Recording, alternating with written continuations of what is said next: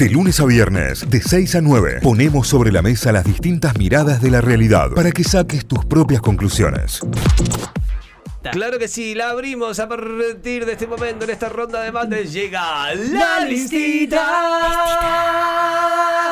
Venía A grabarla con hoy, ¿eh? un título de la semana pasada que lo voy a dejar para la próxima porque la efeméride lo amerita, porque la emoción lo amerita y porque el fin de semana eh, me la devoré en una sentada de aproximadamente dos horas. eh, la liquidé, dos horas y un poquito más para lo que fue el estreno mundial de La hija de Dios, Dalma Maradona, serie documental del Diegote, protagonizada por Dalma en eh, rol de entrevistadora, narradora, quien ah, lleva adelante todo, absolutamente toda la narración de esta miniserie de tres capítulos que me volvió loco desde el inicio y que me volvió loco también con los cada, cada uno de los nombres de los capítulos con los que se va eh, presentando a lo largo de, de esta serie. Una serie que fue producida por Warner, que fue producida por Axel Kuchevaski como uno de, de- de los principales productores y que genera también este puente entre, entre Argentina y eh, lo que es eh, las grandes eh, empresas y productoras yankees, eh, Internacionales, hollywoodenses, internacionales. Dalma ya había hecho una obra de teatro, un unipersonal que se llamó La hija de Dios, que lo había presentado, que de hecho vino a presentarlo a Córdoba en su momento, lo hizo en Ciudad de las Artes y que la tenía ella más en un rol de stand-up y en un rol de, de actriz que en un rol de presentadora o eh, narradora o entrevistadora en este caso. El primer capítulo se llama Amor, el segundo se llama Pasión, el tercero se llama Dolor. Eh, más o menos pueden intuir de qué viene la cosa.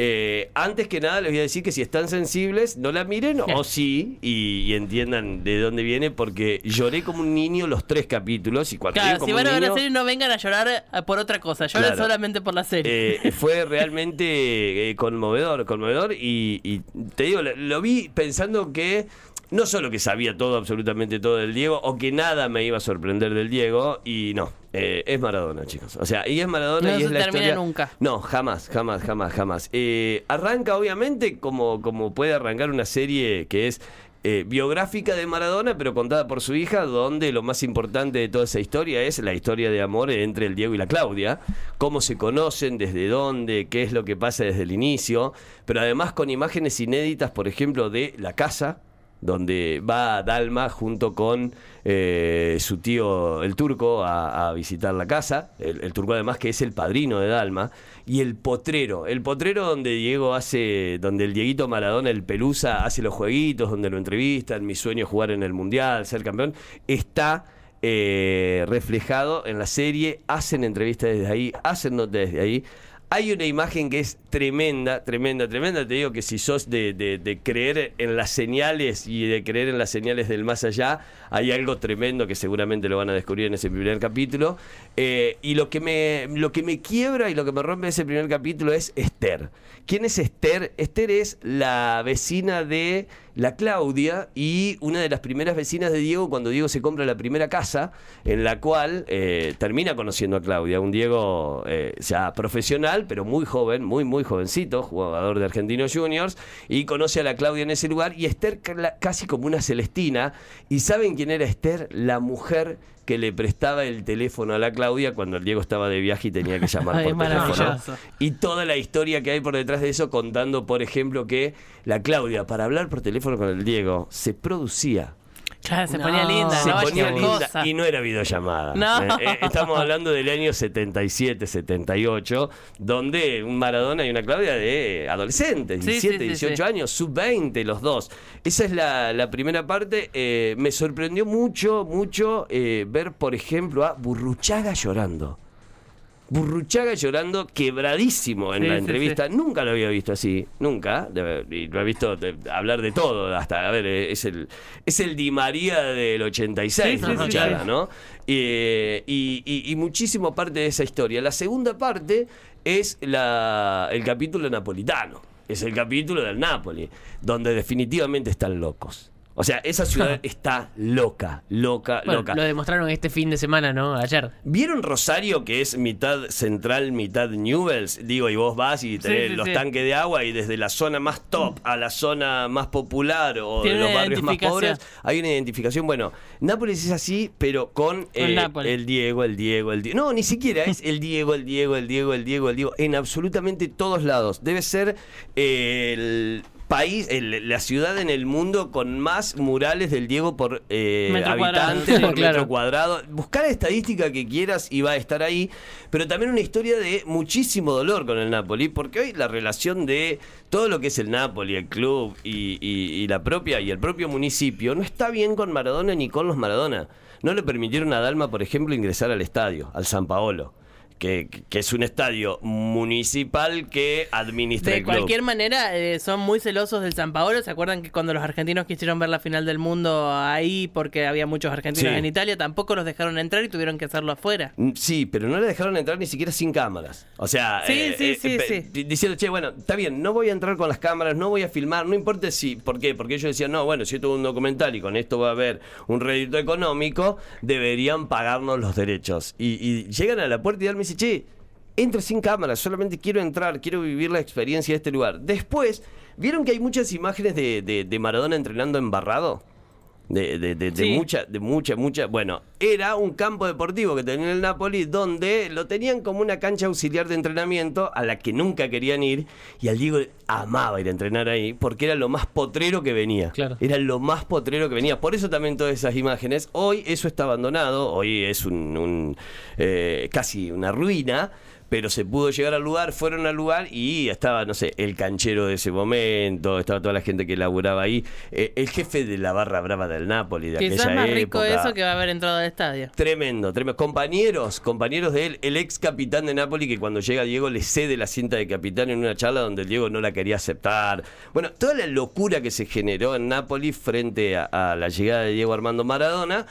Y eh, todos los testimonios que van recogiendo y cosas que, que por ahí realmente no se sabían ni se conocían, que tampoco quiero spoilear porque quiero que la miren, digamos, y está, y está bueno. Y en el último capítulo que va desde el Maradona del 94, el me cortaron las piernas, digamos, en el medio está la ida de Nápoli, la suspensión por doping positivo, las entrevistas que dio Maradona confesando todo lo que tenía que ver con su adicción a las drogas y lo que había pasado, y una frase que fue tremenda, eh, que, la, que la da en una entrevista en un medio italiano, que él dice, yo no me drogaba para el calcio, yo me drogaba para escaparme del calcio. Eh, con, con Dalma eh, contando anécdotas de, de- situaciones de, che, no, no, real no podíamos salir a la calle, o sea, eh, era todo el tiempo y muestran la casa donde vivían, y la casa donde vivían había un puente peatonal al lado, donde la gente se juntaba cual hinchada a esperar que alguien de los Maradona salga al balcón. Claro. O sea, solo eso. Claro. Y dice que todos los días había entre 300 y 500 personas ahí esperando y que el divertimento en un momento era que Dalma saliera al balcón y... Y cantar la Dalma. Claro, e intentar una especie de diálogo y que ella decía, no, mi papá no está, está trabajando, ponerle cosas así, que la gente, ¡ay! Todos enloquecidos con eso. Y cuenta uno de, de- de los ex compañeros del, del Napoli, que, que- para que pinte un poco la, la- la anécdota, que a él se le rompe el auto una vez y, le, y Diego tenía una gran flota de vehículos y le dice, che, te presto uno mío. ¿Qué le presta?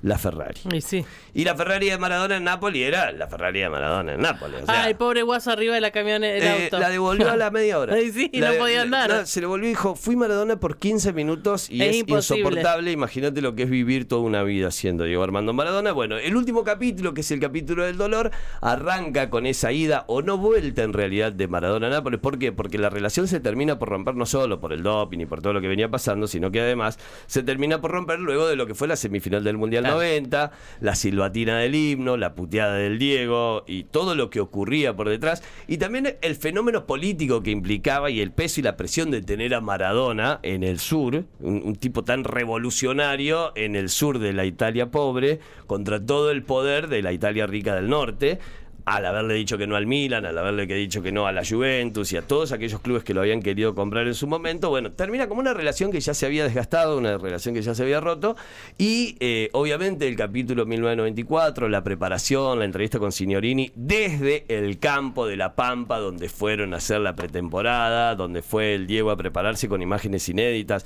Además tiene eso, mucha imagen familiar de, de casera mucha imagen de, de, filmación casera de ellos, de muy chiquito. ¿Viste cuando ves los documentales yankee y decís, ¿cómo tienen esas imágenes? Sí, la tienen. Bueno, las tienen. Esto es exactamente lo mismo. Eh, y finalizando con el Diego técnico de la selección argentina del año 2010, con un testimonio de Di María que eh, ya venía moqueando al momento de Di María y con una revelación total y absoluta que yo hasta ese momento no lo había visto y, no, no me había percatado de la situación. Se lo comenté de la tita cuando veníamos para acá. No sé, Santi, si vos te, te acordás de esto, cuando Di María mete el gol en la final de Francia. Mira al cielo con los, con los dedos hacia arriba, tira un beso y dice gracias Diego. Ah, no me di cuenta. Se le puede leer, bueno, textual en los labios, gracias Diego. ya mismo. Y esto lo, quiero contar porque es una, parte fundamental y, para muchos lo pueden haber visto, para otros no, a otros lo pueden tener muy, muy fresco o no. Eh, Di María diciendo, yo no recuerdo haber dicho eso, y solo el recuerdo me llega a través de los videos que mi familia empezó a mandar a los grupos de la familia, dice mi grupo de familia, el grupo de la familia de mi mujer y demás. La imagen es elocuente. Cuando están por sacar del medio, que termina todo el festejo, con un Di María quebrado, emocionado y demás, tira besos al cielo y dice, gracias Diego, se le lee textual los labios. Y, y, un Di María reconociendo, che, ni siquiera me acuerdo que hice eso, que dije eso, pero es tal el agradecimiento. ¿Por qué? Porque hoy nos viene la imagen del imitador chileno de a Di María no lo querían, me lo resistían, pero era la realidad. Y Di María contando, más te putean, más te voy a poner, le decía el Diego, más te putean, más vas a jugar en mi equipo, más te putean, más vas a estar ahí en mi equipo de titular, porque te voy a bancar porque sos un jugadorazo y deja de escuchar lo que pasa afuera. Y Di María dice que si hay algo que siempre lo motivó, más allá de la selección argentina, de la y eso, eran esas palabras del Diego, que aun cuando ya no era técnico de la selección argentina, aún habiendo pasado la final del Mundial 2014, las dos finales frente a Chile de la Copa América y todos los fracasos, muy entre comillas, en el medio, eh, Di María seguía bajo esa, bajo esa consigna del Diego y cómo lo marcó él para él y para su vida. Y creo que lo más emocionante es lo que cada una de las personas que conoció a Maradona bien de adentro le termina dando como mensaje a Dalma de, che, quédate con este Maradona, quédate con este que te contábamos, quédate con este Maradona de adentro, que es absolutamente una locura. ¿eh? Así que eh, la realidad, mi recomendado, hoy en esta Navidad maradoniana, hoy en este nuevo 30 de octubre, donde el Diego te hubiese cumplido 63 años, dense la posibilidad de verlo. Lo quieran, no lo quieran, lo odien, lo critiquen, véanlo aislado de absolutamente todo tipo de subjetividad. Traten de aislarse y véanlo como si Maradona fuese un otomano que bajó del cielo, no sé. Y, Una entidad. Claro, como si fuese cualquier cosa, o, o como si fuese un yankee que juega al básquet, así como vieron el documental de Jordan, el último baile sin entender de básquet, vean un poco la vida de Diego Armando Maradona y traten de ponerse un ratito en su media y desde la óptica de la hija también. Y desde la óptica de la hija además, ¿no? Y, todo lo que y todo lo que eso implica. La hija de Dios, Dalma Maradona, documental que pueden encontrar en HBO Max, que lo tienen ahí disponible para ver. Creo que es una linda posibilidad, además en eh, hora y veinte, hora y media, pero no, en dos horas. De, dos horas, dos horas y media, dura 45 minutos cada capítulo, son tres capítulos. Eh, Guillote Coppola muy fuerte. Coppola hablando con Dalma, además, luego de se quedó con la plata de mis hijas, sí, sí, sí, contando cuándo fue el momento en el cual se pelean y terminan cortando la relación que están los dos sentados en un campo de golf y Maradona le dice, bueno, listo, llamo hasta acá, te vas, pero no te das vuelta. Porque si vos te das vuelta para atrás para mirarme, no te vas nunca más de mi vida. Como si fuese una relación sí, amorosa. novios, claro. Como si fuesen novios. El amor de mi vida, lo dice Coppola cada vez que puede. Y, Diego Maradona fue el, gran amor de mi vida. Y lo repite ahí quebrado. Y, ah, bueno, anécdotas del casamiento, desde terminar el civil comiendo las cuartetas, pizza y birra todos de parado.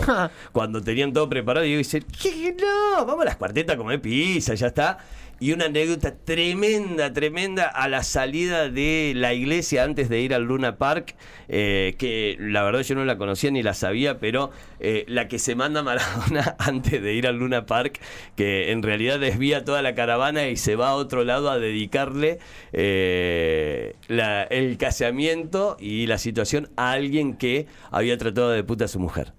Fue tremendo.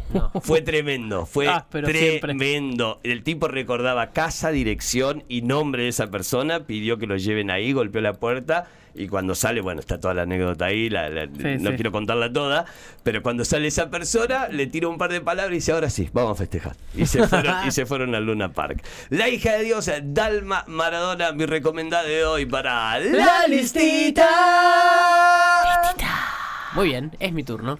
Eh, hoy vengo con una película que me la encontré de casualidad y recién ni siquiera podía acordarme cómo la encontré, pero la vi, está en Netflix. Se llama Mientras somos jóvenes. Eh, el inglés es While We Were Young.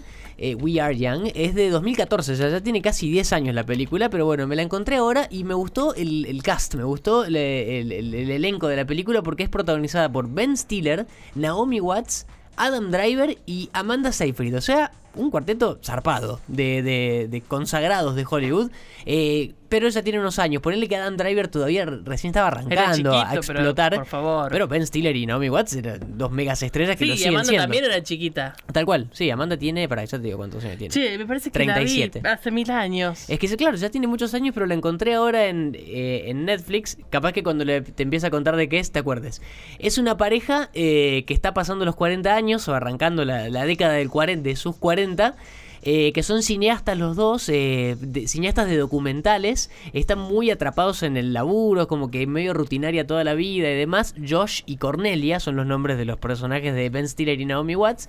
Ben Stiller hace como 10 años que está con un documental que no lo puede terminar nunca en postproducción, que ve una, una entrevista con un intelectual y que no le puede cortar y no sabe qué cortarle y lo bardea el editor, que no le paga y demás. Bueno, toda la peli arranca así con esta pareja que está como estancada.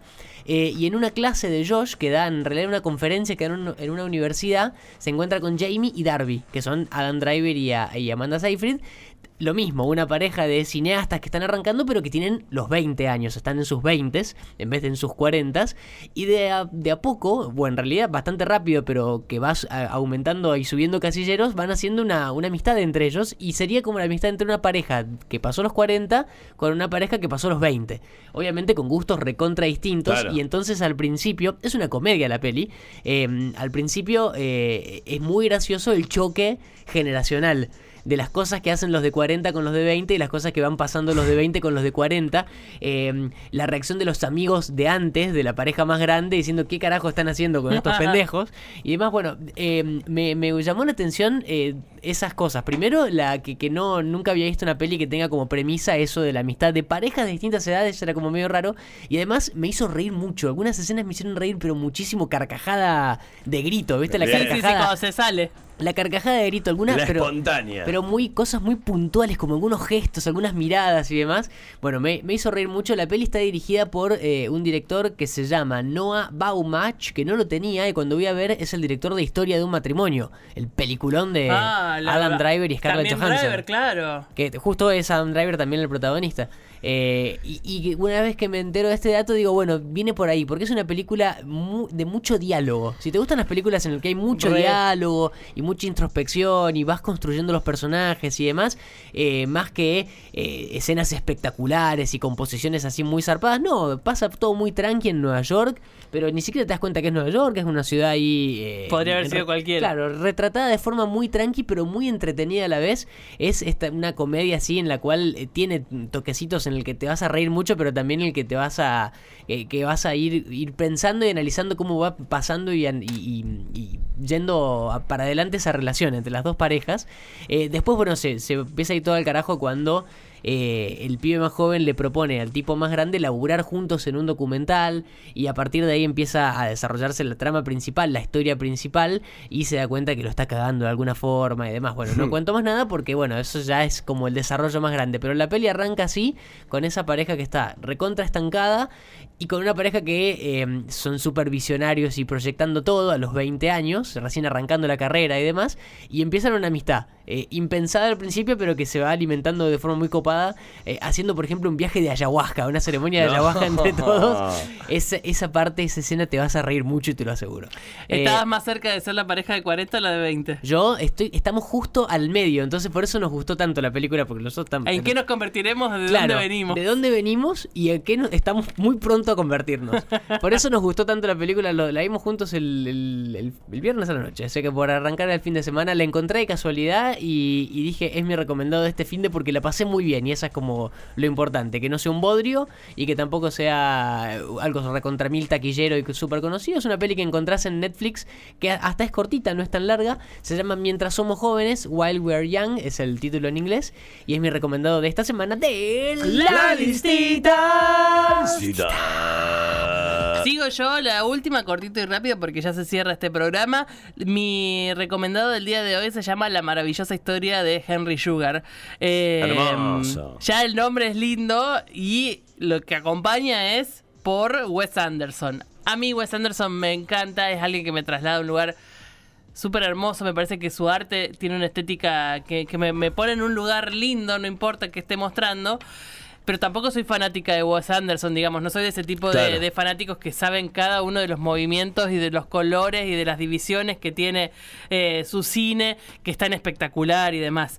Eh, así que siempre me resulta muy atractivo por lo que genera, pero no, no, no, no soy ese tipo de fanáticas cerradas de, de Wes Anderson que los tiene por montones, porque o lo amás o lo detestás. A Wes Anderson es un poco así. Eh, este es un cortometraje, un, un mediometraje en realidad, porque supera los 30 minutos, tiene 39 minutos de duración y en realidad lo que más me atrajo fue eso. Tenía poco tiempo, quería ver algo, Tuki. 39 minutos es una Venga, maravilla. claro. Cuando leo que además es de Wes Anderson, digo, bueno, vamos a por ello. La historia está basada, escrita el guion y dirigida por Wes Anderson, pero eh, se basa en un cuento de otro autor que Wes Anderson tiene siempre ahí como de la mano, que es de Roald Dahl. Este escritor eh, eh, es muy convocado por Wes Anderson, pero además como para que tengan una idea y medio que su arte vienen del su, su arte de la escritura viene muy de la mano con el cine de Wes Anderson porque es el escritor por ejemplo de, Fabri- de Charlie la fábrica de chocolate y de Matilda Bien. si te gustó Charlie la fábrica de chocolate y Matilda, que no hay chance de que no te hayan gustado, ya sabes más o menos por dónde van las historias de fantasía que escribe en este caso Roald eh, Hall, me sale ahora el apellido, Dahl. Em, Aguante Matilda. Ay, qué peliculón, Matilda. por favor, que no leí nunca el libro, debería leer el libro para ver a dónde te lleva, pero la película la, no me canso Tú de estás bien, tú estás mal. y bueno, hacen esta, esta sociedad de alguna manera. eh, Roald Dahl se murió en el 90, pero Wes Anderson toma sus libros y hace una serie de cortos. eh, es este que se llama La maravillosa historia de Henry Sugar. Y eh, tres cortos más, mucho más cortos, que vienen a aportar a esta pri- historia principal, pero la principal es esta. Claro. ¿De qué la va? Básicamente es un millonario recontra remil vago, un millonario que no sabe qué hacer de su vida, no le interesa hacer nada, no le interesa nada de la vida más allá que jugar. Es ludópata. Ahí va. Es un ludópata peligrosísimo, peligrosísimo. Y un día está perdiendo el tiempo, porque lo único que hace es perder el tiempo. En una biblioteca se encuentra con un libro que cuenta una historia científica. Es un, un libro escrito por unos médicos que se encuentran con un paciente que tiene la capacidad de ver sin usar los ojos. Eh, Ahí empieza toda la fantasía de, de, de por dónde va a ir la historia y cómo hace uso de una descripción científica un ludópata. ¿Cómo le puede funcionar esto de ver sin usar los ojos a alguien que va a ir a jugar cartas, al blackjack o a lo que, a lo que sea que vaya a jugar? Eh, la historia es linda, es chiquita, es- está contada en 39 minutos, pero lo más alucinante de todo esto es la coreografía de la película. La coreografía es espectacular. No sabes nunca si estás en un escenario montado, en una maqueta o estás en un escenario real. Porque de un momento a otro y no sabes en qué momento pasó, deja de ser una maqueta, porque está claro, hay maquetas que se abren, se cierran, la interpelación con el público es permanente, y en algún momento esa maqueta se cerró y la siguiente imagen en, milésimas de segundo es la escena real de esa maqueta. Claro. Es espectacular. Además de lo, lo coreo- coreográfico de los personajes, es absolutamente coral la película. Entran, salen, se mueven, se mueve la, escenografía, se mueve el personaje, el personaje interactúa con otro, habla un locutor, o sea, tiene un- una voz en off y además los personajes hablan con el público, te interpelan, te hablan a vos, eh, rompen la cuarta pared. Es espectacular, no, no, no tiene ni siquiera es veloz. Todo eso pasa en una armonía musical y de, y de estética espectacular. Es, eh, es esto que les digo. A mí Wes Anderson siempre me lleva a lugares lindos. No sé si la historia es buena o es mala. A mí me resultó atractiva y por sobre todas las cosas divertida, como un estúpido haciendo algo que... bueno, no sé, le puede salir bien, le puede salir mal, pero como es millonario seguro le sale bien. Entonces, Claro, sí. un poco de eso hay en la, en la historia, eh, pero todo lo otro es tan atractivo y te ponen tan en un lugar de fantasía y al mismo tiempo de belleza que vale recontra la pena pasarte esos 39 minutos frente a la pantalla y ver esta, este mediometraje de Wes Anderson que estuvo en el Festival de Venecia pero no en la competencia oficial, eh, que muchos dicen es mejor que la última película estrenada de de Wes Anderson, que a muchos no les gustó. Eh, así que me parece que es una muy buena opción. Está en Netflix, está en Netflix. La maravillosa historia de Henry Sugar y además las cuatro películas, los cuatro cortos que acompañan este mediometraje. También está El Cisne, El eh, Desratizador y Veneno, los tres cortitos de 17 minutos que acompañan la maravillosa vida de Henry Sugar. Todo está en Netflix, lo podés ver ahí, podés verlo completo. Para mí, recontra vale la pena para entrar en un trance de, de 39 minutos y salir de nuevo a la vida, que es bastante complicada está. Así que es mi recomendación del día de hoy de La Listita. Listita. Tanda. Y cuando volvemos cerramos, ¿eh? Notify, las distintas miradas de la actualidad para que saques tus propias conclusiones. De 6 a 9, Notify, plataforma de noticias.